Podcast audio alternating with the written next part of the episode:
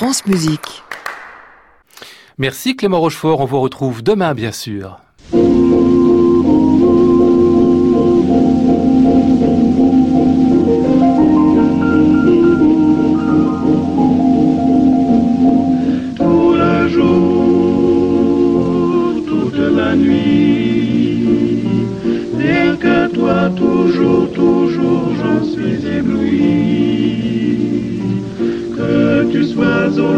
Qu'importe, puisqu'en tendrement je t'emporte, mon amour, nuit et jour. Bonsoir à tous et bienvenue pour un classique club très exceptionnel puisqu'aujourd'hui nous ne sommes pas à l'hôtel Bedford mais au Grand Palais. Vous êtes tous au courant de cette exposition consacrée au peintre Juan Miro qui se déroule ici depuis quelques semaines déjà. Et bien ce soir nous en faisons la visite. Euh, le musée est quasiment vide. Deux sont venus comme nous retrouver pour faire cette visite avec nous. Jean-Louis Pratt, qui est le commissaire de cette exposition, et Alain Planès, le pianiste. Eh bien oui, parce que Miro avait un rapport et un vrai à la musique. C'est aussi pour ça que nous sommes là ce soir. Ensemble jusqu'à 23 heures pour la visite guidée de l'expo Miro au Grand Palais. Bienvenue à tous dans le Classic Club.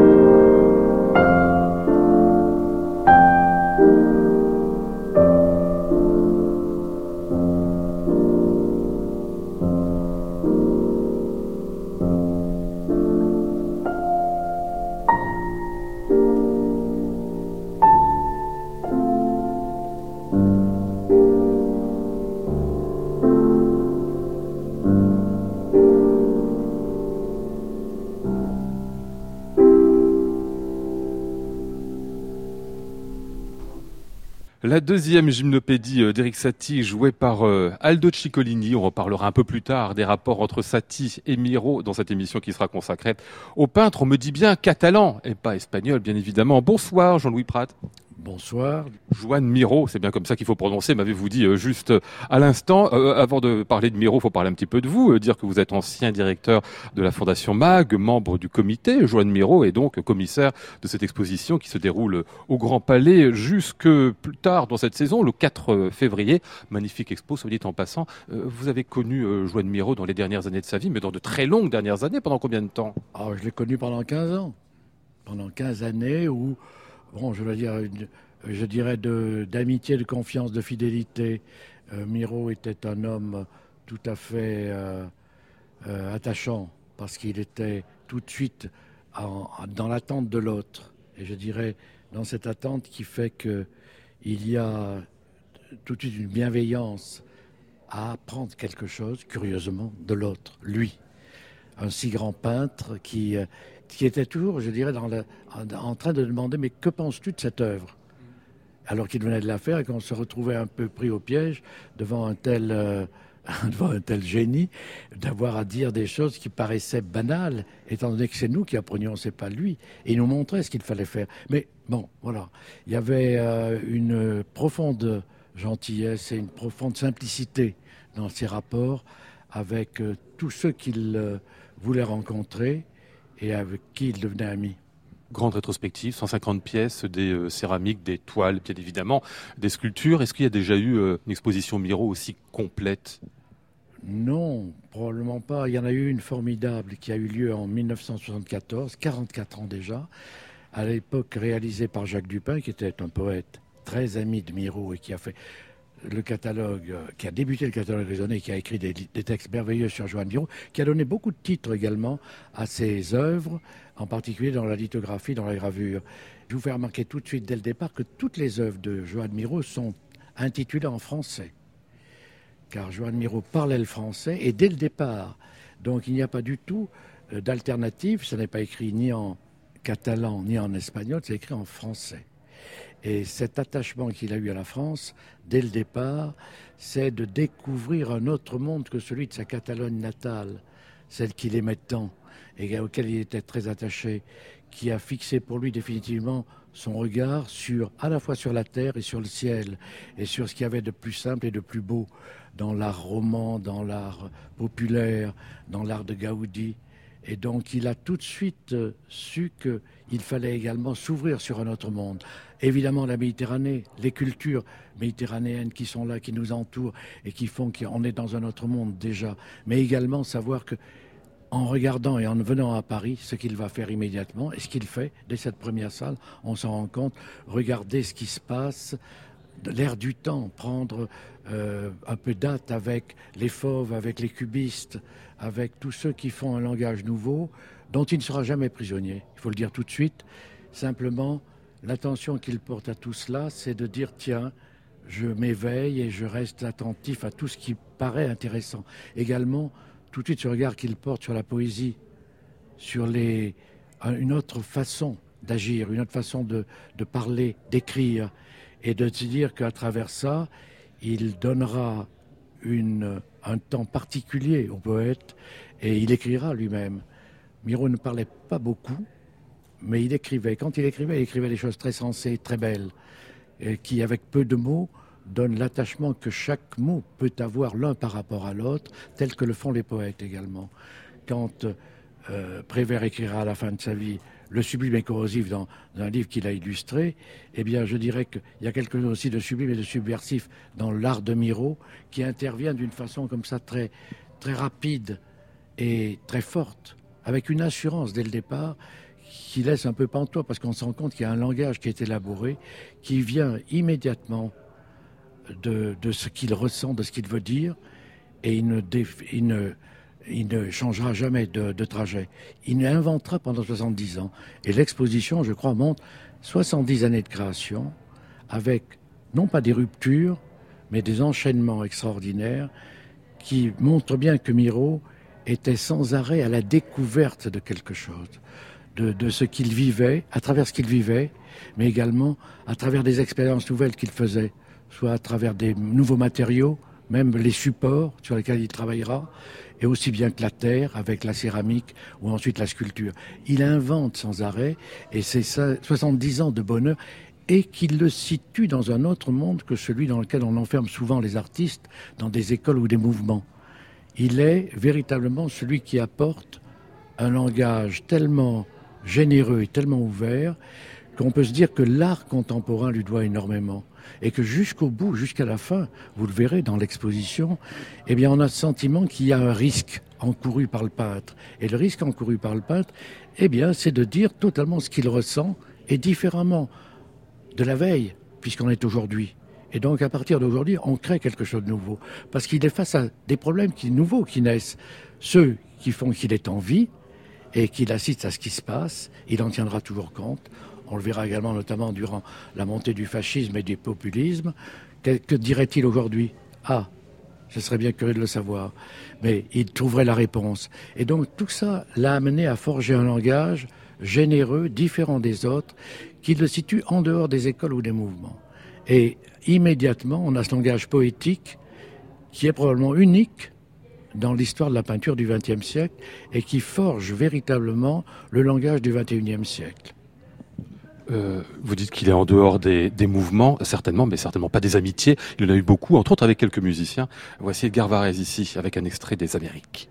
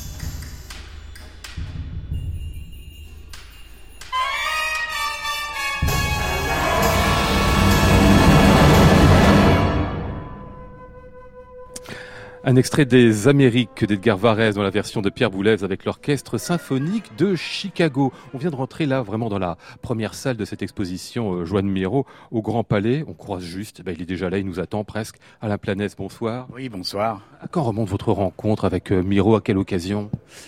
Eh bien, c'est un peu grâce à Jean-Louis Pratt, euh, enfin, euh, qui euh, était directeur de la Fondation MACT et où je suis venu faire un concert pendant une exposition Bonnard en 1974.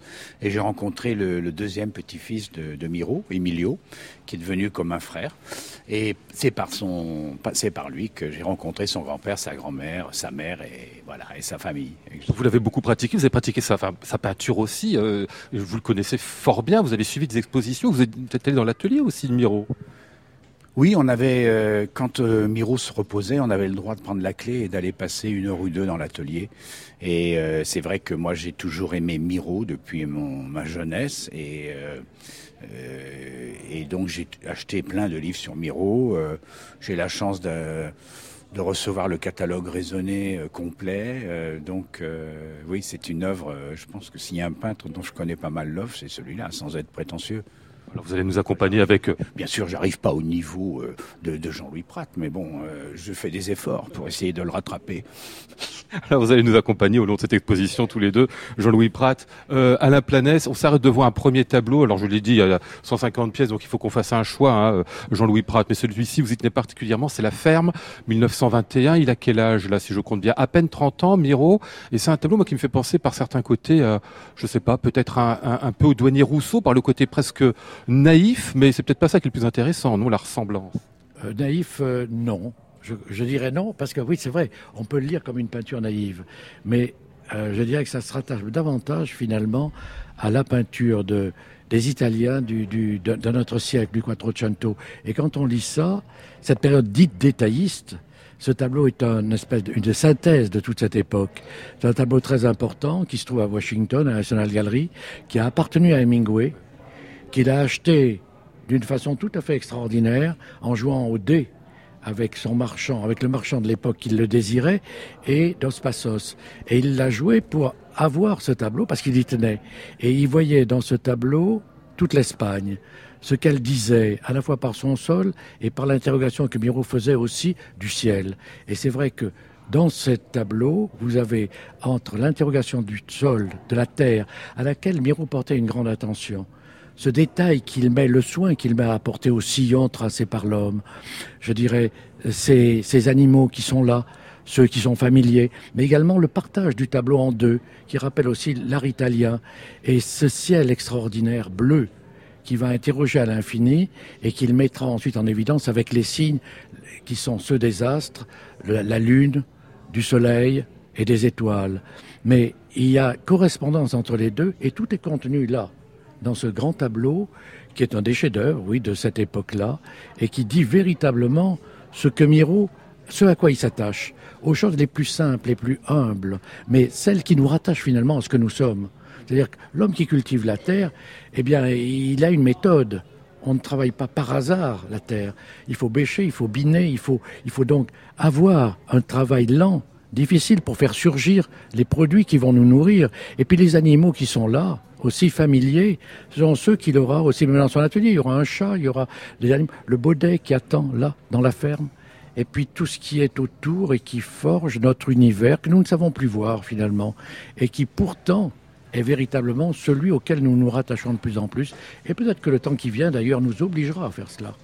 Et donc il y a une modernité étonnante là-dedans que nous saisissons mal au départ, parce qu'on se rattache davantage à l'époque surréaliste ou à l'époque un peu plus tardive, qui mène Miro dans un monde qui nous a fait rêver. Mais ce tableau est un rêve en lui tout seul, parce qu'une fois de plus, il raconte véritablement, et c'est Hemingway qui le disait, ce qui était totalement pour lui ce qu'on voyait de l'Espagne et ce qu'il en avait comme souvenir.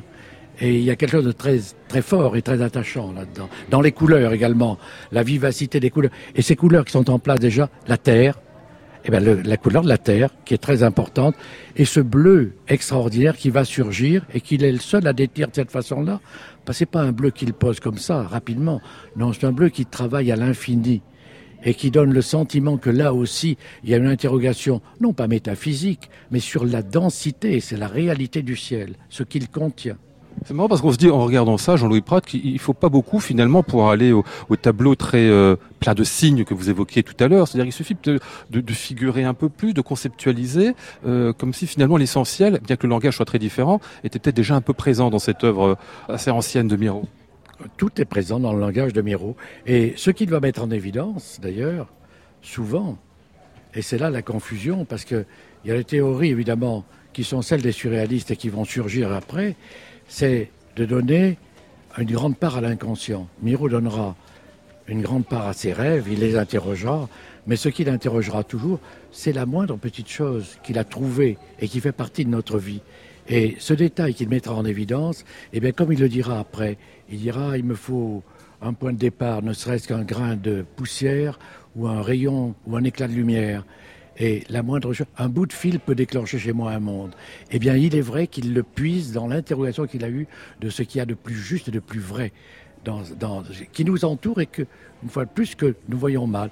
Le tableau du musée de Stockholm aussi de l'anneau potager. L'anneau potager qui est un tableau merveilleux. Et il dira également, eh bien, je considère mon atelier comme un potager. Et c'est pas du tout quelque chose de faux. Il y a une noblesse là-dedans en disant cela. Et pour lui, c'est son, c'est son univers, c'est son château qu'il fait surgir et qu'il nous donnera comme ça une part de vérité extrême. Parmi les lieux qui furent ceux de Miro, il y a aussi euh, Majorque, Majorque qui fut encore l'île de Chopin, et peut-être celle aussi un peu d'Alain Planès. On entend euh, Alain ici jouer ce prélude en mi mineur de Frédéric Chopin.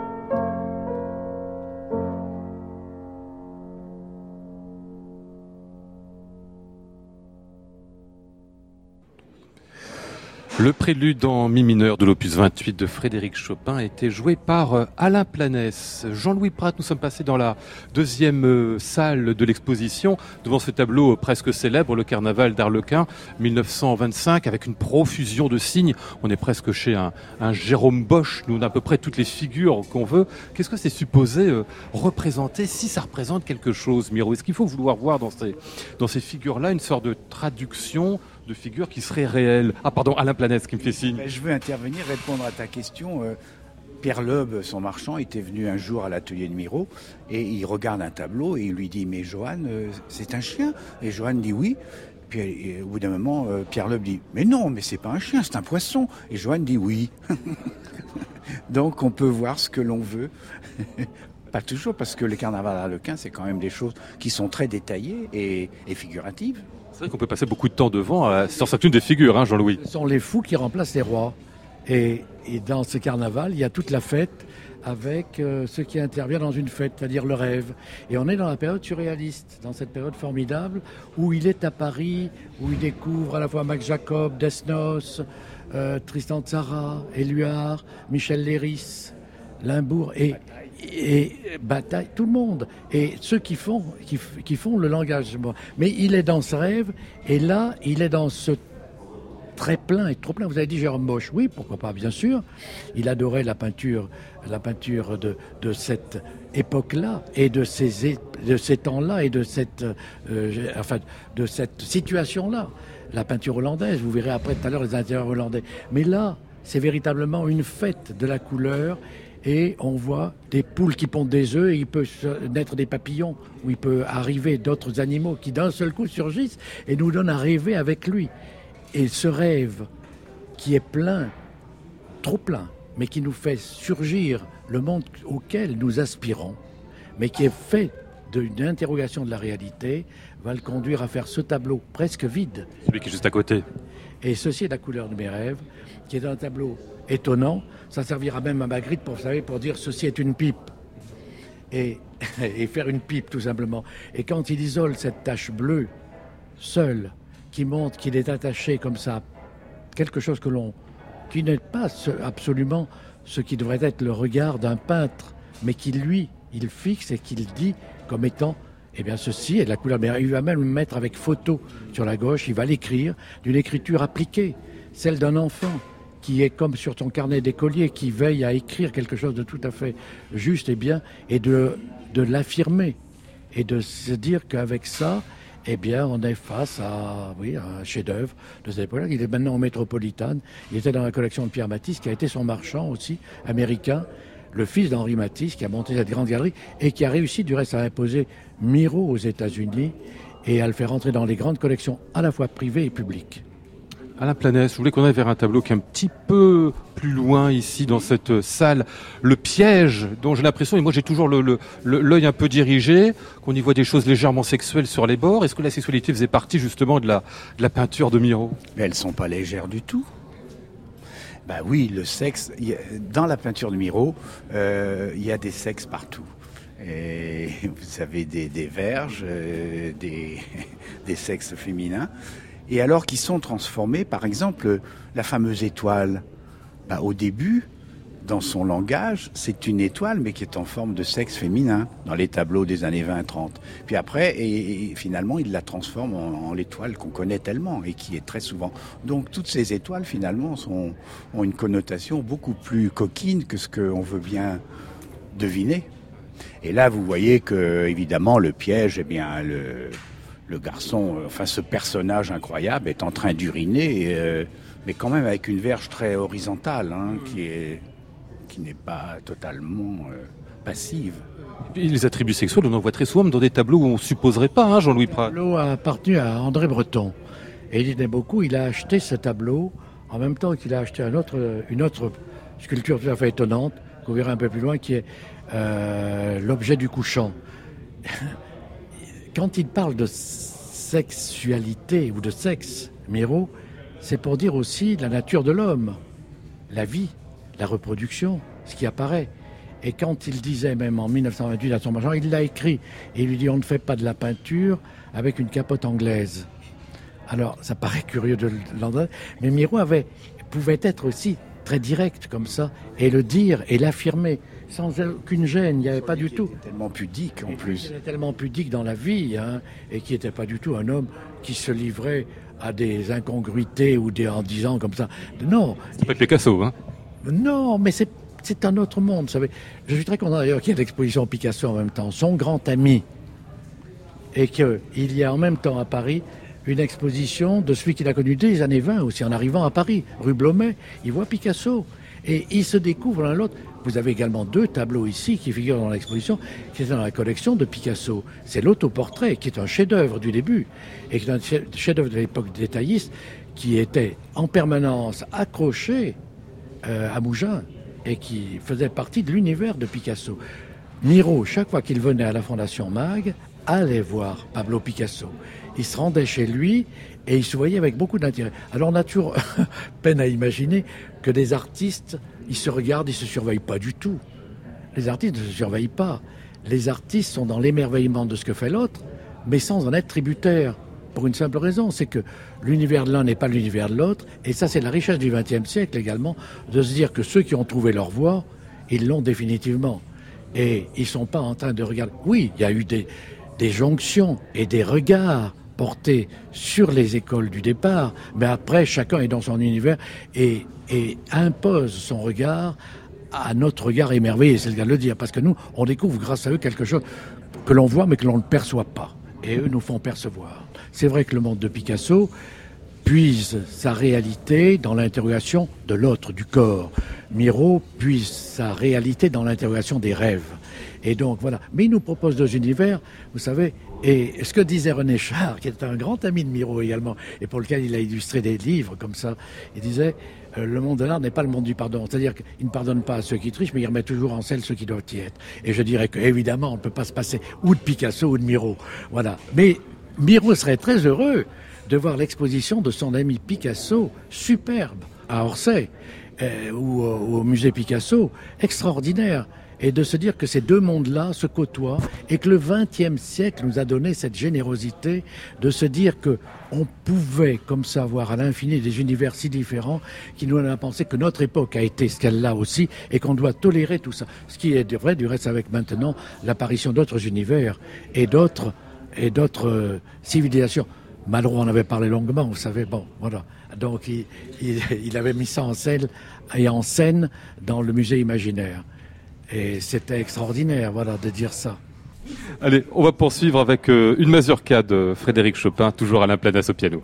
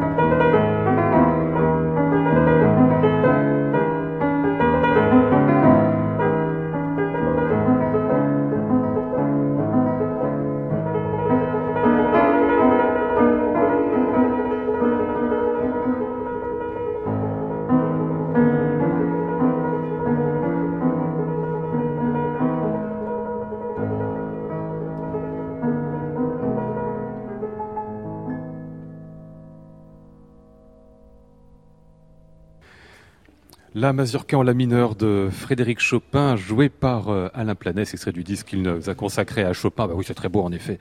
Même si on l'a entendu d'un petit peu loin ici, parce qu'on était en train de se balader, hein, de déambuler entre les pièces de l'exposition Miro. Je vous rappelle que cette exposition euh, au Grand Palais, eh bien, c'est jusqu'au 4 février qu'on est en train de la visiter avec euh, le pianiste Alain Planès et puis avec Jean-Louis Prat, grand spécialiste et commissaire de cette exposition consacrée à, à Joanne Miro. Alors la pièce dans laquelle on est ici, on a un petit peu sauté dans le temps aussi au fil de nos déambulations. Les paysages imaginaires voudrais qu'on aille d'abord vers les trois tableaux qui sont juste ici, où l'on retrouve Jean-Louis Prat, ce que vous nous disiez tout à l'heure, euh, cette question de la ligne d'horizon avec la terre en dessous, euh, le ciel au-dessus, et puis des, drôles d'animaux qu'on a là, qui sont à la limite du, enfin, qui sont très attachants à la fois, presque tendres, euh, très colorés, et puis c'est des grands formats en plus qu'on a là. Il y a un lièvre, il y a un chien. Vous voyez, dans le tableau du, du Guggenheim, le lièvre, eh bien, voilà, c'est le partage entre la terre. Évidemment, les couleurs ne sont pas celles ni du ciel ni de la terre, mais elles le deviennent. Ce sont des, teintes saturées qui interviennent là-dedans et qui nous font comprendre qu'on peut aussi avoir un chien qui aboie à la lune. Et un chien aboyant à la lune, c'est véritablement avec cette échelle qui nous conduit vers l'infini et qui nous fait grimper comme ça sur un univers que nous ne connaissons pas et que nous découvrons avec lui. Il a fait, il a fait 14 grands paysages de cette époque-là, en 27. Et il va aller en 28, un an après, se balader en, Hollande et découvrir la peinture hollandaise, qui faisait partie aussi de l'univers des peintres espagnols, puisque évidemment ça faisait partir de l'Empire espagnol pendant un grand moment. Et quand il interroge cet univers-là, c'est tout simplement finalement aussi un univers qu'il connaissait dans sa Catalogne avec l'univers familial. On vit, voilà, et il y a un chien, il y a un chat dans la maison, et puis il y a le joueur de lutte, oui, qui parle à sa belle peut-être, voilà, une histoire. Ce tableau-là, dont on parle également, c'est en face de nous. Eh ben, c'est un tableau très sexué puisque je suis devant Alain là. Et, mais c'est un tableau qui, on ne le voit pas et on le découvre. Et pourtant, c'est vrai. Il y a là l'apparition de la vie à travers cette flaque de sang qui sort d'un sexe comme ça féminin et qui dit également que ben voilà, il y a également l'apparition de quelque chose qui nous conduit à la nature même de l'homme et à la nature de la femme, évidemment, et qui a la vie qui intervient. Mais ce sont, cette interrogation que porte constamment Miro sur ce que nous ne voyons pas finalement. Nous ne voyons plus, nous posons plus cette question-là parce qu'on est entré dans notre univers au XXe siècle. Lui va, il retourne pas en arrière, pas du tout, jamais. Il s'interroge avec oui, cette perception qu'il a de ce qui fait finalement la vie de l'homme en permanence, également la précarité de la vie.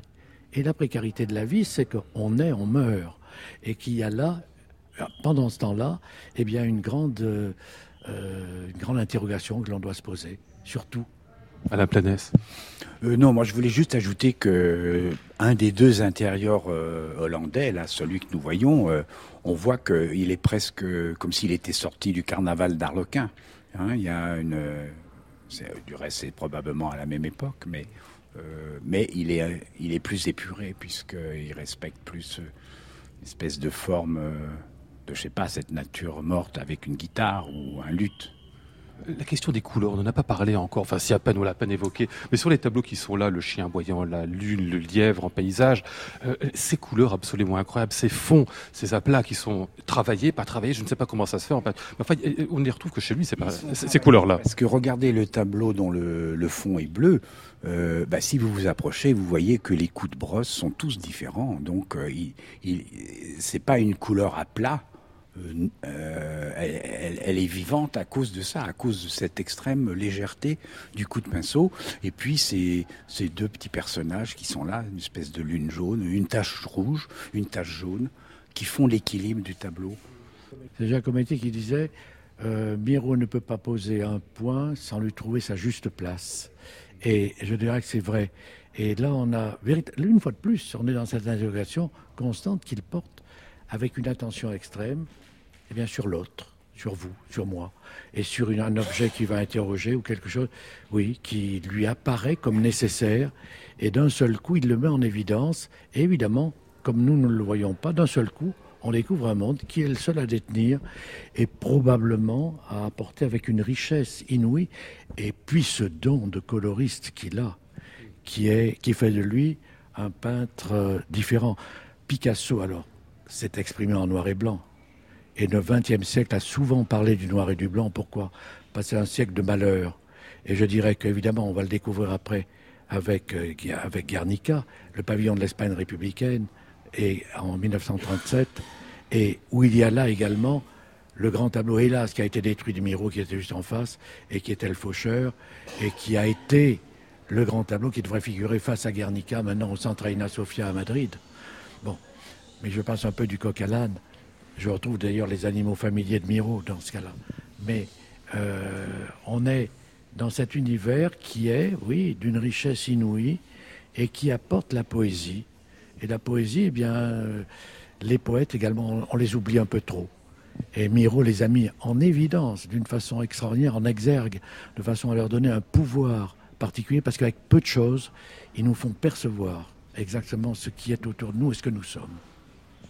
Alain Planès, je ne vous ai même pas interrogé encore sur euh, le rapport de Miro à la musique. Il l'aimait, il la pratiquait? Ah, Miro était un grand, grand, grand mélomane.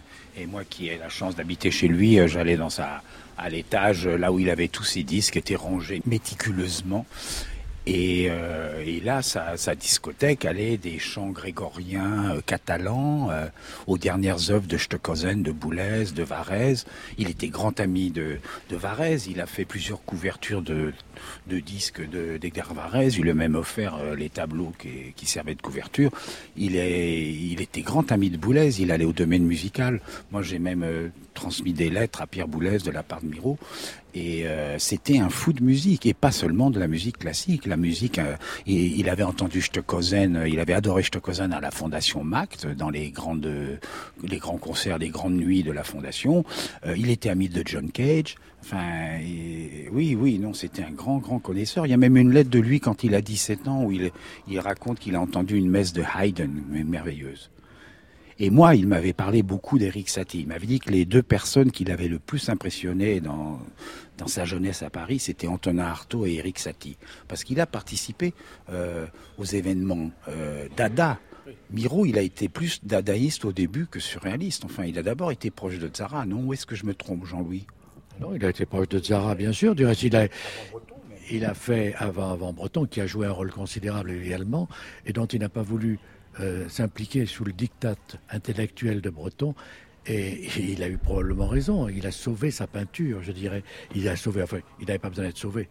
Mais je dirais que voilà, voilà, tiens, on est devant l'objet du couchant, qui, est, qui a appartenu à André Breton. Un objet une sculpture étrange. Hein une sculpture étrange qui n'en est pas une finalement. C'est un morceau de, de, de, bois de caroubier et qu'il a transformé en mettant un sexe féminin comme ça et puis des objets de récupération qu'il trouvait en se baladant et qu'il pouvait aussi trouver parce qu'il lui trouvait un bout de ficelle, vous voyez. Il y a un ressort. Et d'un seul coup, on est face au rêve qui devient réalité et qui va créer, d'ailleurs chez lui, l'interrogation sur de nouveaux matériaux et la, euh, le monde qui apparaît, qui sera celui de la sculpture et qui va être une nécessité pour lui à travers la céramique, car il reviendra à l'interrogation de la céramique entre-temps pour donner un pouvoir à la terre, mais à ce que nous foulons, ce que nous ne savons plus ressentir, et en le manipulant avec sa main, et en lui donnant des formes, et en lui donnant un espace. Voilà. Miro toujours invente. Le cheval de cirque, qui est, vous voyez, ce tableau aussi extraordinaire du Hirschhorn à Washington. Miro adorait le cirque. Moi, je suis allé plusieurs fois au cirque avec lui, quand il venait sur la côte, comme ça, et on allait voir encore ce qu'il faisait rêver. C'est-à-dire les acrobates, les chevaux Oui, les acrobates, les trapézistes, les chevaux, euh, les gens qui finalement inventent un univers qui n'est pas le nôtre, mais qui implique également une grande connaissance. Parce que vous ne pouvez pas vous jeter d'un trapèze à l'autre sans connaître parfaitement l'espace. Regardez l'espace qu'il définit avec ce cheval de cirque étonnant qui est là, sur ce fond brun, magnifique. Il donne un pouvoir comme ça à cet espace extraordinaire qui devient lumineux d'un seul coup.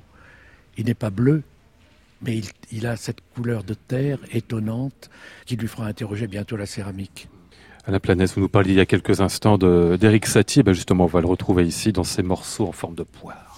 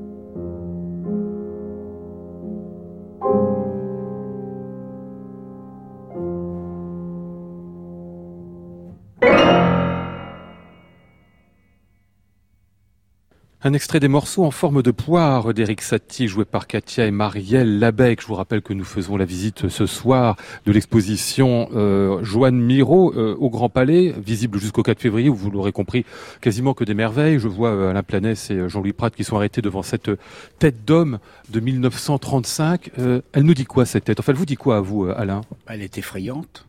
Elle représente l'angoisse euh, de ce qui se passe à ce moment-là. Euh, bah, la guerre civile espagnole, euh, l'arrivée de la guerre, de la Seconde Guerre mondiale, et c'est un. Et alors, ce, le traitement du pastel, des, des couleurs, donne une espèce de, de chose effrayante, enfin, qui vous qui vous prend tout de suite, enfin, à mon avis. Il a été très sensible à ce qui se passait politiquement, mais toute sa vie, en particulier à cette période-là, Jean-Louis Pratt. Vous savez, quand il rêve aussi, il a compris une chose, c'est que dans les rêves, il n'y a pas que des figures idéalisées, il peut y avoir des monstres. Et les monstres qui apparaissent sont ceux qui véritablement peuplent toute cette époque-là et donnent véritablement le sentiment qu'on fonce vers quelque chose de terrible. Une fois de plus, je dis quelle serait sa réponse maintenant Oui, par rapport à ce qui se passe, c'est exactement la même période qui revient, hélas. On a l'impression qu'il y a des cycles chez l'homme comme ça. Et donc on fonce dans la, on va, on va foncer à travers les constellations très importantes, où il dit bien que justement ça, ça concerne plus Alain, combien il a découvert le ciel et qui, dans cette période de guerre, il est à Varangeville, il s'est réfugié là en France, là où vivaient euh, Braque, Queneau, Georges Dutuy, et il va travailler là, il va commencer cette série étonnante d'œuvres sur papier qui font 38 cm par 46 et qui sont comme des miniatures où il interroge les astres et il va les mettre les astres à la portée de la main. Et il va nous les mettre, on va les tenir parce qu'on va, on va sentir qu'on a les étoiles, le soleil ou la lune dans les mains et il va les mettre à notre portée. Et il leur donne un pouvoir quasi mystérieux. Et il dit bien qu'à cette il interroge à la fois le ciel, la musique, qui compte beaucoup. Et c'est une pièce très musicale parce qu'il y a une sorte de, il y a une, euh, il y a une forme et il y a un contrepoint extraordinaire dans ces constellations. C'est-à-dire que euh, euh, les choses se tiennent les unes les autres comme une pièce de musique. Du reste, pour moi, je pense que Miro est un des peintres le plus musical qui existe. je suis pas le seul à le dire. Jacques Dupin le disait aussi. C'est-à-dire que il y a une telle il rejoint tellement la poésie qu'automatiquement, d'une certaine façon, même si c'est pas le même matériau, il rejoint la musique aussi. Parce que bon, après tout, la, poésie, c'est la musique des mots aussi. On a parlé pas mal de, évidemment, la peinture de Miro, euh, son imaginaire, ses rêves, ce que nous avez raconté tous les deux tout au long de cette exposition. Jean-Louis Prat, je voulais qu'on dise juste un mot quand même, chose un petit peu étonnante, mais il y a quelques décennies, lorsque vous parliez de Miro, de Miro lorsque vous le défendiez déjà, c'est un peintre qui valait pas grand-chose, c'est ça, et qui a pris un prix absolument délirant euh, avec le temps. Vous allez me dire, c'est pas le seul non plus, mais lui dans des proportions vraiment impressionnantes. Oui, au seul marché, vous savez, alors, Miro n'en tenait pas compte. Et Miro n'en tenait pas compte parce qu'il était ahuri de voir les prix que faisaient déjà les œuvres à cette époque-là, euh, dans les années 60 ou 70. Donc, quand il avait vu une constellation, je crois, arriver dans les 300 000 dollars, euh, il disait, mais ça ne peut pas durer. Et il avait raison dans l'absolu, bien sûr, car il donnait une valeur qui était celle qu'il avait en lui-même et non pas une valeur marchande. Miro s'est toujours fichu de cela totalement. Quand il fait brûler l'étoile, même à la fin, c'est presque pour s'opposer au marché, pour dire finalement qu'il veut absolument lutter de toutes ses forces pour inventer le monde de la peinture qui doit être le nôtre et de se dire qu'à travers ça, il y a la vérité qui est là-dedans. Mais le marché, ça vaut maintenant 100 fois plus il serait tellement étonné que là aussi, il dirait tiens, on fonce vers un monde qui est aussi dangereux, probablement, et je dirais le même qui risque d'arriver sur le marché de l'art tel qu'il a existé dans d'autres périodes avec les grandes crises. Mais il faut se méfier également de ce que l'on a mis en place dans le marché de l'art, car c'est probablement plus également la convention et l'académisme, et Miro ne fait pas partie de ce monde. Il y a le risque, et le risque encouru par la vie, il est réel, puisqu'on disparaît. Alors bah, moi, je sais que oui, il était très choqué. Un jour, il m'a dit, euh, tu sais, moi, les gens achètent pas des toiles, ils achètent des toiles, ils achètent des dollars pour les mettre à leur mur. Voilà, euh, ça, le, ça le choquait. Et du reste, euh, c'est pour cette raison que, comme il a, il a peint relativement assez peu de, de toiles, vraiment, je crois, autour de 2700, 2800, il a voulu, voyant le prix des œuvres, il était tellement scandalisé qu'il a voulu, il a fait plein de gravures et de lithographies. Alors on lui a, les imbéciles, bien sûr, on lui a, ah ben Miro n'est intéressé que par l'argent, il fait tellement de, de lithographie que Mac vend, mais c'était pour que son œuvre puisse être accessible à des gens qui n'avaient pas les moyens ou des moyens beaucoup plus modestes. Puis d'abord, c'était un homme trop sensible, trop intelligent pour, euh, euh, pour être euh, cupide et intéressé par l'argent, il s'en foutait. Messieurs, j'ai presque honte. On est à la fin simplement du premier euh, étage de cette exposition Miro. Ça veut dire qu'on n'a même pas fait la moitié et je crois encore euh, au pas de course. Alors on va écouter une dernière musique si vous le voulez bien. C'est Alain Planès qu'on retrouve ici aux côtés de Stéphane Degout dans votre dernier disque pour la musique de Debussy.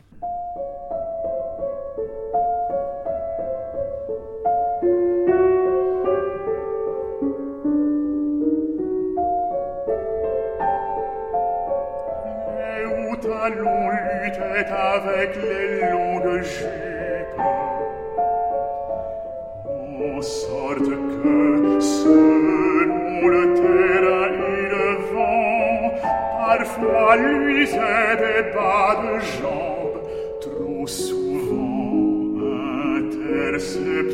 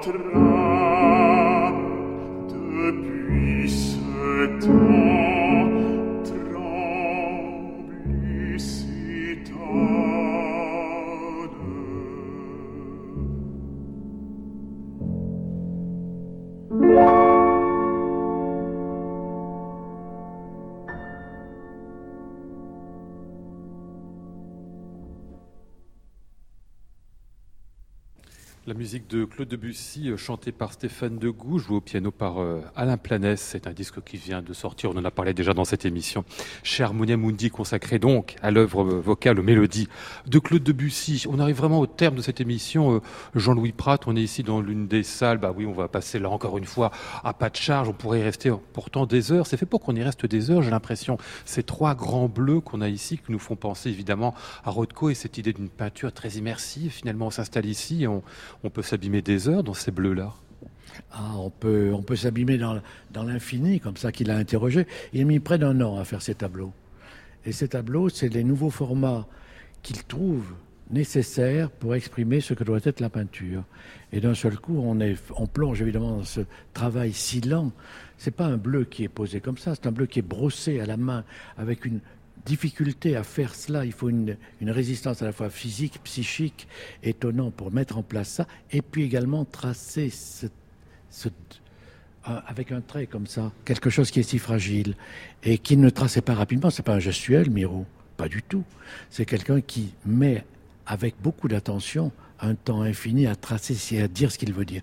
Tout à l'heure, je vous disais que Giacometti disait que c'est vrai que Miro, lorsqu'il pose un point, il lui trouve sa juste place eh bien, il y a là aussi le sentiment que, à travers cet espace que nous voyons, que nous interrogeons, mais que nous ne savons peut-être pas voir de la même façon. Lui, il se l'accapare et il nous met à notre disposition d'un seul coup.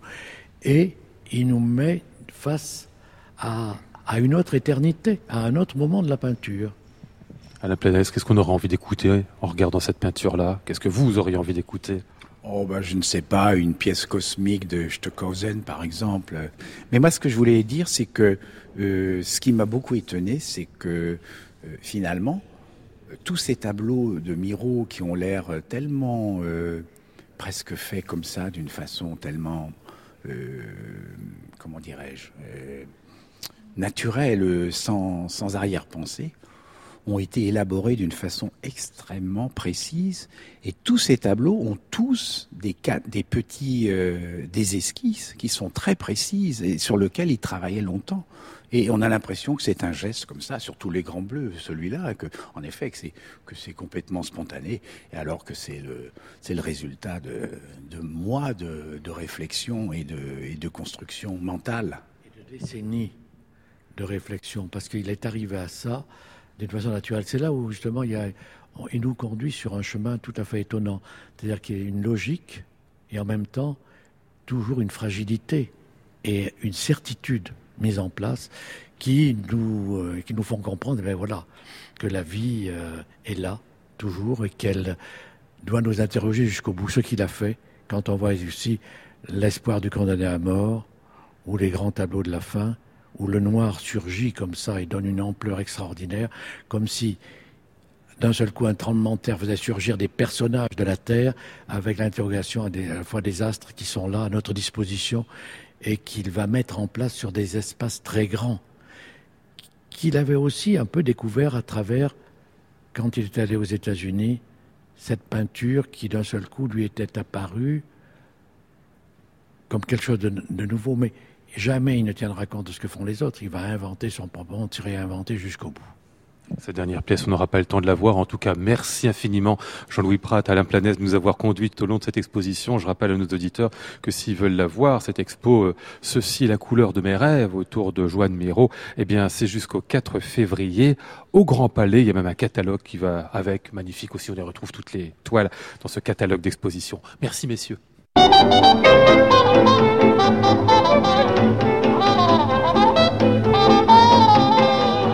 Et pour la sortie d'aujourd'hui, nous étions avec euh, Maud Nourri, Flora Sternadel, Antoine Courtin et Romain Luquiens.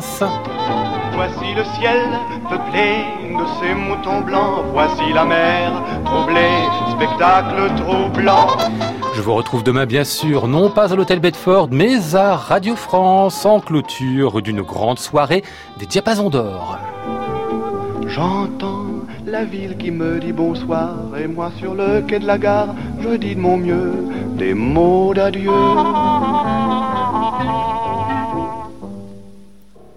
Et comme tous les lundis sur les coups de 23h, vous avez rendez-vous avec François Bonnet pour l'expérimental.